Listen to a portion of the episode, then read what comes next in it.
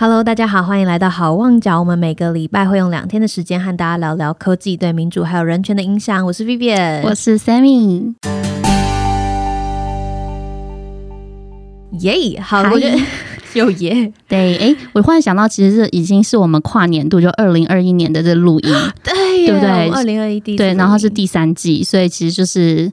呃不免俗的跟大家说一下新年快乐。新新年快乐虽然乐不。晓得到时候会是什么时候上，我们也预料到我们今天要拜年，对对对，今年是什么年呢？牛年。对牛年，没错我，对牛年没什么感觉，其实我也没有，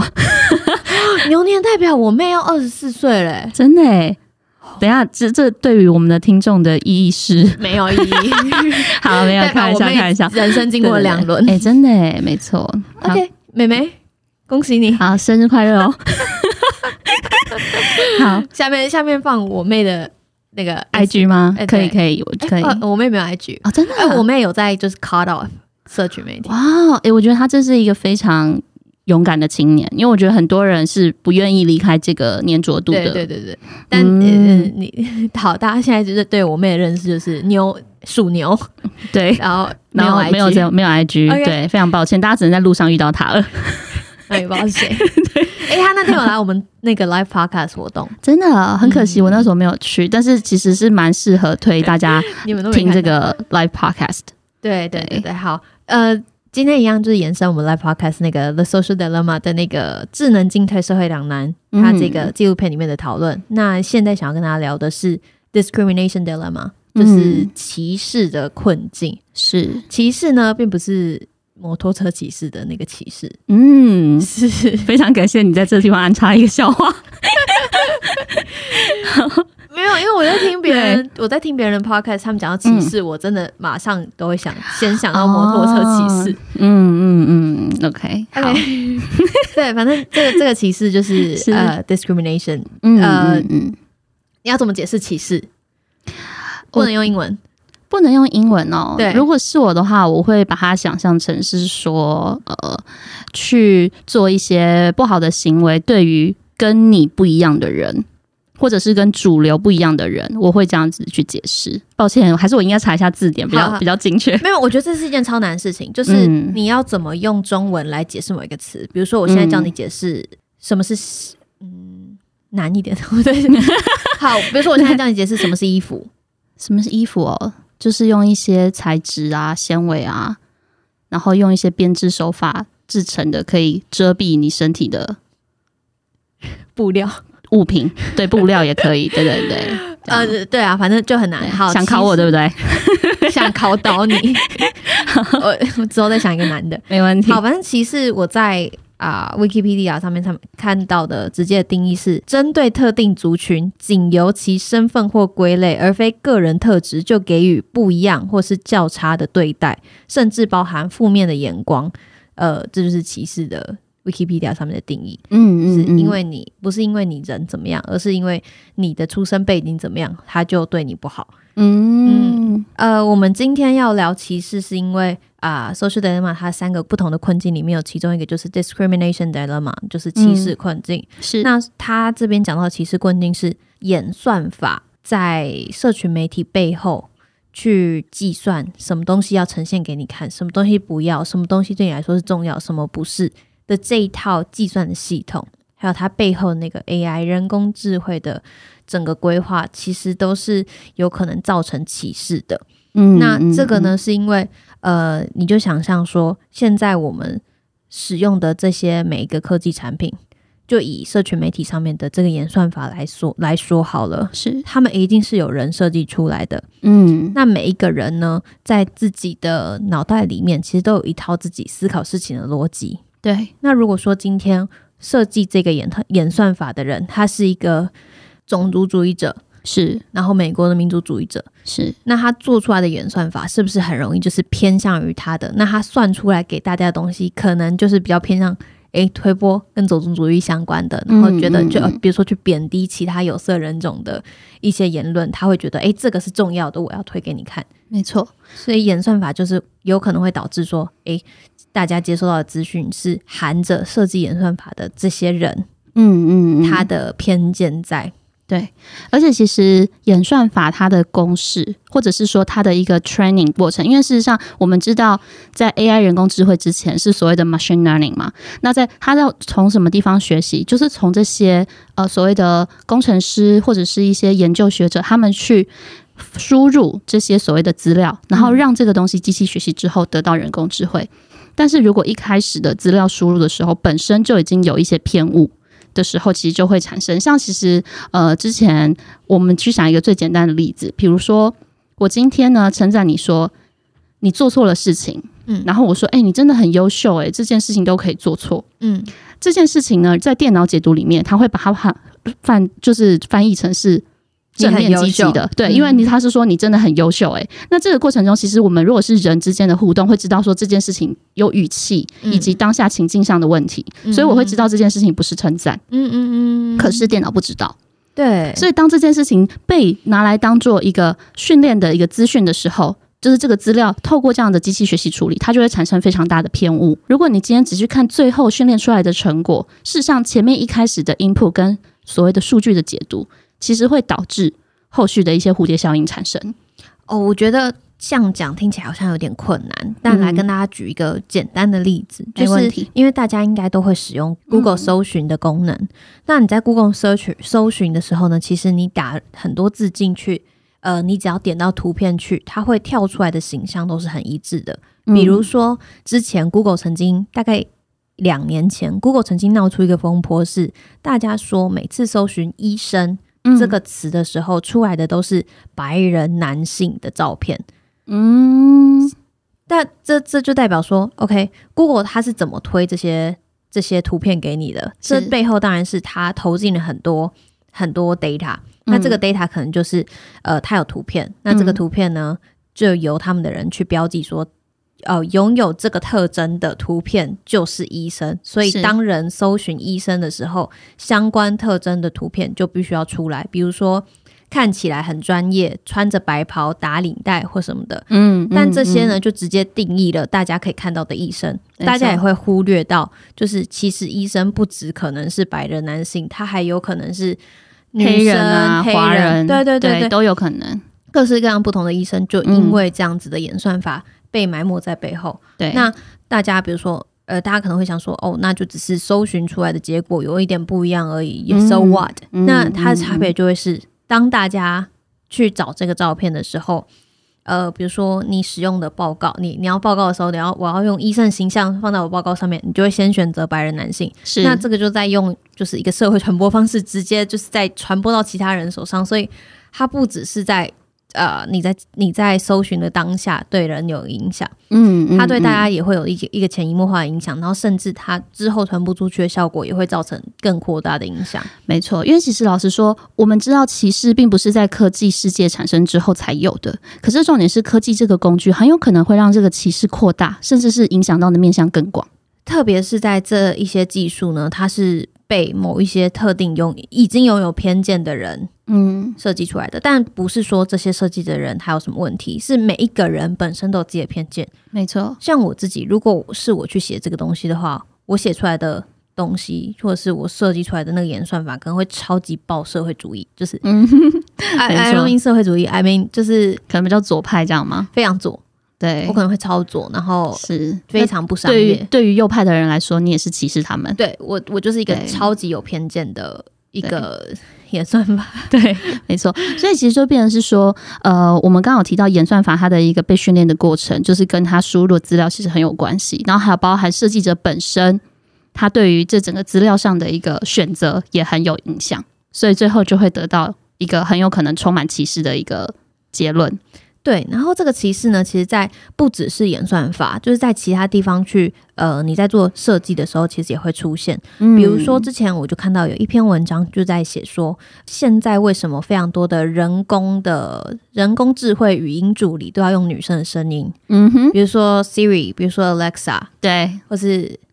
我的 Hey Google 也是女生，对，连小米好像都是哦。对对对，小米他他说小米他说我在。他就是这样，他讲我在 这样哦，挺挺可爱的。真的蛮可爱的。好，但我我个人是不支持大家买小米。对，就是那我们要，因为我们不能歧视嘛，所以我们就全部都要讲。对，但好好好，反正呢就是这样。好，就是为什么这些都是女生？其实，在设计的背过程背后呢，它也隐含着一些社会本身对性别角色的期待，还有这些刻板印象在。因为大家会觉得，OK，就是助理、秘书这样子的身份角色，大部分都是女生，所以在大家需要人工智慧的语音助理时，我可能会需要的是一个呃，我现实生活中想象的助理的形象的声音。没错。而且像我让这样，忽然让我想到我们台湾 AI Lab，就是我们一直极力想邀请的杜义景先生，他的这个欢迎你来，他就对欢迎欢迎，我们现在就继续的邀请你。让他的有一个叫做雅婷逐字稿，哦，那他当时选用雅婷这个原因，是因为他知道，就之前有一段时间很流行那个名字菜市场名排序，啊，雅婷一直就是常常第一名。占据前三名的这个榜所以他就用了这样的一个逐字稿，那就是说你可以透过这个听声音，然后就会有这个相对的文文字输出。嗯嗯对他其实也是用女性，不过我们到时候也可以问问看，说不定他只是觉得哎。在我们周遭，对他可能会有其他考量，没错，所以可能他可以上我们节目来解释一下。但我觉得就是这些事情，当你都是一个一个的个案的时候，嗯你可能就可以理解说，哦，你可能就可以想象说，OK，它背后可能有它设计或者是考量的其他因素。但是当它成为了一整个社会现象，你你会发现是所有的大品牌全部用的人工智慧的语音助理全部都是女生，这，已经不是单一个案，它是一个现象的时候，你就知道，那这个现象背后隐藏着的可能就是刻板印象。偏，见跟社会原本对性别角色的期待，没错。虽然说我自己有听过的官方说法是说，他们说女生的音频相较比较高，所以会听得比较容易清楚。我有听过类似他们解释为什么是用女生的一个说法是这样，但是至于是不是真的是这样呢？会不会有像你说的，其实后面有很多刻板印象的一个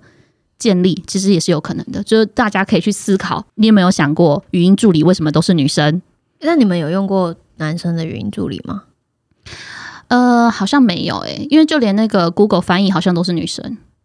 对吧？啊，对啊。嗯我我知道现在有一些可以调，但反正现在就是有一些组织就是想要倡议说，哎、这件事情应该要调整，所以以人工智慧的语音助理这件事情呢，就有人开始做，有一个叫做 Q 的语音助理，然后他就是嗯。专门做无性别声音，然后他的声音就是穿杂了很多不同的人对，的音频，然后这些音频综合出来是让大家就觉得哎。诶雌雄难辨哦。的那一种，然后大家就会觉得、嗯。OK，它就是一个中性的语音助理，是，所以大家有也有就是单位开始在推广这样子，就是嗯。不应该要用呃音频或者是你的性别角色来定义你的人工智慧助理，哦，所以这个也是其中一个启示，就是嗯当你在设计，计的人，你在没有意识的状况之下，直接套用了自己对社会的想法、对是社会的期待，然后去设计出来的科技工具，它可能就是包含着不同层面的歧视。嗯，那我觉得它就跟我们刚刚提到的演算法，它其实是非常相近的一个概念。没错，但我就觉得好，那现在很多人都说，我们设计出来的这套 AI 的系统是或者是演算法，他们可能是有歧视的。那很多人说，诶，未来解决 AI 歧视的 bias 的这个难题，可能就是要用区块链这样子去中心化的技术才有办法。嗯，但你就不难，就是不免也会想到说，但是区块链它自己最开始的，就是这个 protocol 这个协定的建构，嗯也是源自于人。是那难道设计这些 protocol 的人，他本身是没有歧视的吗？嗯那为什么他们大家会觉得这一套是一个新的有办法去套用的一个新的技术？嗯，我觉得人他常常会想说，我要解决一个问题的时候，我会提出一个工具。可是其实这个工具它本身一定没有办法全面的去完全完全改善前一个问题，或者是说它改善了前一个问题之后，它其实会有新的问题产生。嗯嗯所以我们就会一直去想要想一个新的替代工具，就像我们现在我们用了塑胶袋，我们觉得塑胶袋超方便的，但是发现它造成了环境污染，所以我们就要想其他的，比如说生物的纤维，去什么玉米什么玉米淀粉啊什么的去引去改变。对，什么什么之类去改变，可事实上，大家就会觉得说啊，可是这个又有什么问题，那个又有什么问题？所以其实我觉得大家在想说，诶，我想要用一个新的工具去改变本来工具的问题的时候，我觉得大家不能够太百分之百的乐观，应该是要更中立的去想说，这件这个工具确实为我解决了现在我看到的问题，但是有没有什么是我没有看到的事情是有可能会发生的？嗯那我要怎么样去衡量这个比重？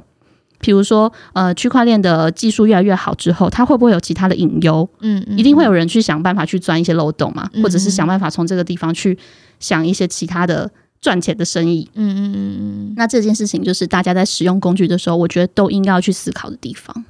就变成是大家必须要有这个 literacy，就是这个试读能力。没错就是大家要知道啊、就算呃不是说一个工具嘛拿到你面前它很方便，它就是最好的。嗯是这些工具背后你要知道它有一些原本设计的原理在，但是你也必须要自己一直知道啊、我必须要存着一个随时抱着警戒的声音，然后知道我用的东西可能它存在的风险是什么，没错。但是蛮难的。对，所以其实除了这个使用者自己本身的自觉之外，我觉得一些企业他们本身也需要有一个部门。像其实最近大家如果有关注的话，就是这个 Google，他们前一阵子才刚就是 fire 掉，就是火掉了这个辞职。火火掉是，请问是哪一个国家用语？哎，抱歉，就是一个克隆共语吧，我不确定。